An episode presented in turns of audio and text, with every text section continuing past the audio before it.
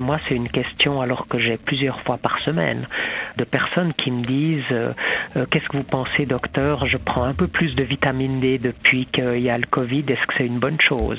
Vous aussi, vous avez déjà pensé de passer en pharmacie acheter des compléments de vitamine D? Bah ouais, histoire de booster votre système immunitaire pour ne pas attraper le virus. Moi, j'ai pensé à plusieurs reprises.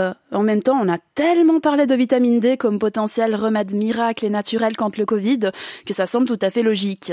Du coup, c'est vrai ou pas? La vitamine D, ça protège vraiment du Covid? Le point J Salut, c'est Juliane. Et bienvenue dans le dernier volet de notre série spéciale sur les traitements anti-Covid dont on a beaucoup parlé cette année. Alors, vous l'avez entendu en début d'épisode, notre guide aujourd'hui, c'est Olivier Lamy, responsable, entre autres, de la consultation des maladies osseuses aux chuves. Il s'intéresse à la vitamine D parce que, et ce mécanisme est bien connu et prouvé, cette hormone favorise la rétention de calcium, calcium qui va ensuite se fixer dans les os. Du coup, ben, je vais tout d'abord demander où on en est dans la recherche sur Covid et vitamine D. Est-ce que, Olivier Lamy, cette hormone est efficace dans la prévention ou dans le traitement du corona? Alors, pour être honnête, il est beaucoup trop tôt pour pouvoir répondre à cette question parce que pour mener une telle étude, il faut du temps. Et puis, le Covid, finalement, est avec nous depuis une année. Donc, les éléments dont on dispose actuellement ne sont que des hypothèses ou des éléments indirects euh, qui sont pris sur la base souvent de travaux de très mauvaise qualité. Je pense qu'à ce stade, le seul message qu'on peut retenir, c'est qu'il n'y a pas d'évidence d'une efficacité de la vitamine D pour se prémunir du Covid ou de ses complications. Mais du coup, qu'est-ce qui a fait qu'à un moment donné, on a pu faire le lien entre vitamine D et Covid? Alors, je dirais, ce qu'on sait dans la population, c'est que la quantité de vitamine D diminue avec l'âge, parce que la principale source de vitamine D, c'est le soleil, et malheureusement, la peau baisse sa capacité à produire la vitamine D quand on est plus âgé. Donc, les gens âgés, par définition, ont une quantité de vitamine D plus basse. Et puis un autre groupe de la population, c'est les gens obèses qui ont tendance à stocker la vitamine D dans les cellules graisseuses. Donc dans le sang, les gens obèses ont toujours une quantité de vitamine D qui est moindre. Et quand on va regarder effectivement dans les hôpitaux pendant les périodes de Covid, les personnes qui décèdent ou les personnes qu'on voit aux soins intensifs, euh, ce sont les gens les plus âgés et puis ce sont les gens obèses. Donc on sait, encore une fois, par entre guillemets, par nature, que ces gens ont des valeurs de vitamine D plus basses, mais la raison pour laquelle ils décèdent, c'est pas parce que la vitamine D est basse, c'est que associé à l'âge, associé à l'obésité, on a d'autres problématiques respiratoires, des problématiques cardiaques, des problématiques rénales euh, qui vont participer aux complications euh, en lien avec le Covid. Et puis à l'opposé, je peux donner un autre exemple. Les gens âgés qui sont dans les établissements médico-sociaux, comme la vitamine D est, plus basse chez ces gens-là. Dans les établissements médico-sociaux, on donne de la vitamine D à tout le monde de façon systématique depuis de nombreuses années. Et quand on regarde ce qui s'est passé, en tout cas dans le canton de Vaud pendant la première vague du Covid, c'est là où on a eu le plus de décès. Alors que tous ces gens prenaient de la vitamine D et les gens dans les EMS prennent de la vitamine D pour avoir des valeurs dans le sang qui soient tout à fait normales. Euh, bah, en fait, ça voudrait dire que la vitamine D, bah, on met l'accent dessus alors qu'elle cache autre chose. C'est donc un marqueur d'autre chose. Quand on mesure un taux sanguin de vitamine D, on ne peut pas nécessairement l'associer à la maladie qu'on a ou plutôt on ne peut pas dire que le taux sanguin bas est la cause de maladie on peut dire qu'il existe une association, mais peut-être que la, vitamine D est un marqueur d'autre chose. Je prends un exemple bien connu dans un autre domaine, les maladies cardiovasculaires, où autrefois euh, on disait que le café était mauvais pour la, pour la santé cardiovasculaire, mais en fait les gens qui buvaient beaucoup de café en même temps fumaient beaucoup. Et en fait ce qui était caché derrière, mais c'était pas de la mauvaise volonté des scientifiques, c'est que c'était le tabac qui était responsable de la maladie. Et c'était un hasard que le café soit associé avec le fait d'être fumeur de cigarettes. Mais le café n'était pas associé à la maladie cardiovasculaire. Donc là, avec la vitamine D, on trouve une association, mais ça n'est pas une cause de, de, la maladie. Olivier Lamy nous explique plus loin dans cet épisode qu'il faut même faire attention parce qu'en quantité trop élevée dans notre sang, ben, la vitamine D peut être toxique. Et pourtant, elle continue de susciter l'enthousiasme parmi nous toutes et tous, et aussi dans le monde politique. Il y a quelques jours, le Grand Conseil bernois s'est penché sur une motion d'un élu qui souhaitait améliorer le système immunitaire de la population en ayant recours précisément à une supplémentation de vitamine D. Bon, la proposition a été rejetée en absence de preuves claires qu'un apport de cette vitamine aide à se défendre contre le corona. En fait, cet enthousiasme, il touche aussi le monde scientifique. En une année de pandémie, plus de 400 articles scientifiques sur Covid et vitamine D ont été écrits. Du coup, si on revient à notre conversation avec Olivier Lamy, bah, je lui ai demandé de m'expliquer pourquoi donc on y revient tout le temps à cette vitamine D.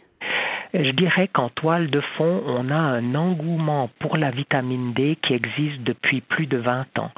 La vitamine D, c'est quelque chose qu'on connaît depuis longtemps. On sait qu'elle est nécessaire pour la santé osseuse. Quand on n'a pas assez de vitamine D, quand on est enfant, on fait un rachitisme. Et on sait aussi que la vitamine D est nécessaire pour prévenir de l'ostéoporose. Là, on a des données très solides qui ne sont pas remises en cause. Et il y a eu un moment donné, vers la fin des années 90, début des années 2000, des épidémiologistes se sont intéressés à regarder dans des grosses bases de données où il y avait des dizaines de milliers de personnes, de regarder les valeurs de vitamine D et puis de mettre en regard le risque d'avoir une maladie cardiovasculaire, le risque d'avoir une maladie oncologique, ainsi de suite. Et puis on a, on a vu souvent qu'il y avait une association avec le fait d'avoir un taux de vitamine D qui est bas et puis le risque de développer une maladie cardiaque ou une maladie oncologique. Et puis ça, ça a été fait dans une multitude de domaines. Ça a été fait dans les maladies infectieuses, ça a été fait en immunologie, ça a été fait dans les maladies neurologiques, dans les maladies psychiatriques. Et on s'est retrouvé avec une foule d'études qui disaient que la vitamine D prévient de tout. Et c'est bon marché, c'est pas cher, il n'y a pas d'effet secondaire. Et là, il y a eu une vague qui tendait à dire prenez de la vitamine D et puis plus vous en prenez, mieux c'est. Et vers les années 2010, on a commencé à avoir ce même genre d'études que je mentionne, mais où on s'est intéressé aux gens qui avaient des taux un peu plus élevés de vitamine D. Et on a vu que les gens qui avaient des taux un peu trop élevés de vitamine D avaient aussi plus de risques d'avoir ces mêmes maladies cardiaques ou oncologiques ou même des, des fractures chez les personnes âgées. Mhm. C'est super intéressant parce que justement dans ma tête, dans nos têtes, on se dit que la vitamine D c'est un remède qui est naturel, ça peut juste pas nous faire du mal d'en prendre et puis que euh, même si ça fonctionne pas, ça prévient pas du, du Covid, bah en fait on aura les autres bénéfices et les autres bienfaits de la vitamine D, mais c'est pas le c'est pas le cas du coup. Ben, si je prends les recommandations en Suisse, c'est de prendre la vitamine chez les gens âgés, pour ne pas dire très âgés, qui sont à haut risque d'ostéoporose ou qui sont à haut risque d'avoir des taux très bas de vitamine D parce que les gens ne, sortent plus ou ne s'exposent pas au soleil. Si par hasard on se trouve dans un groupe de population qui a déjà une quantité normale de vitamine D dans le sang, on va augmenter le taux sanguin de la vitamine D. Et là, on pourrait gentiment aller dans une zone toxique de, vitamine D. Et ça, c'est quand même quelque chose qui est inquiétant. Je vous le dis d'autant plus qu'on voit maintenant très souvent à la consultation des gens qui ont des taux sanguins de vitamine D beaucoup trop élevés et chez qui on est forcé de faire arrêter les suppléments que les gens prennent. Quels sont du coup les signes euh, d'une intoxication de vitamine D? Alors, il n'y a pas vraiment un signe comme ça clinique dont les gens vont se plaindre. Les choses qui ont été observées, c'est des gens qui vont perdre de la densité osseuse. Donc il n'y a pas nécessairement une douleur ou une fracture associée, mais ça a un effet négatif sur la santé osseuse. L'autre effet, c'est que ça va augmenter un peu le risque de chuter et donc on est plus à risque de se fracturer. Et là, tout le monde est bien d'accord avec ça. Prendre des vitamines, c'est quelque chose qui va modifier le comportement de certaines de nos cellules. Donc à quelque part, c'est déjà un médicament. il faut pouvoir l'utiliser au juste dosage et ça les gens ont de la peine à comprendre parce qu'ils pensent que parce que c'est de la vitamine, c'est anodin. Et eh oui, aujourd'hui, on n'a toujours pas de traitement ou de prévention efficace contre le coronavirus, mais il y a de nouvelles pistes.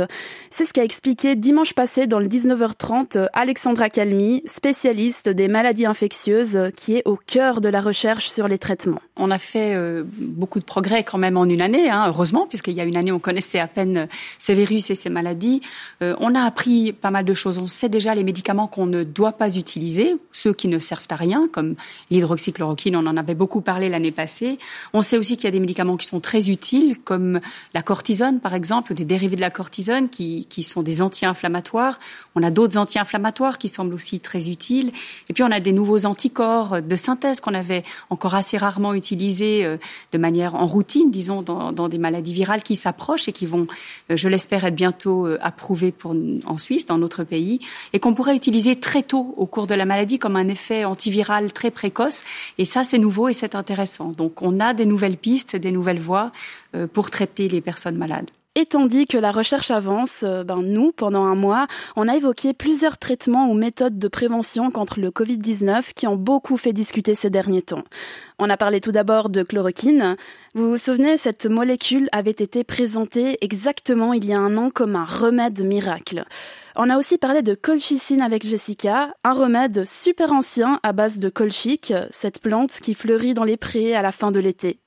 Puis on a parlé de nicotine. Davy s'est demandé si vraiment elle nous protégeait du virus. Et il y a eu la vitamine D aujourd'hui. Tous ces sujets, vous pouvez les écouter ou réécouter sur Play RTS, Spotify, bref, votre plateforme préférée. Et sinon, il vous paraît pas un peu bizarre le temps, la manière dont il passe depuis maintenant un an? Ben c'est Caroline qui vous en parle demain. Allez, à tout bientôt. Le point J.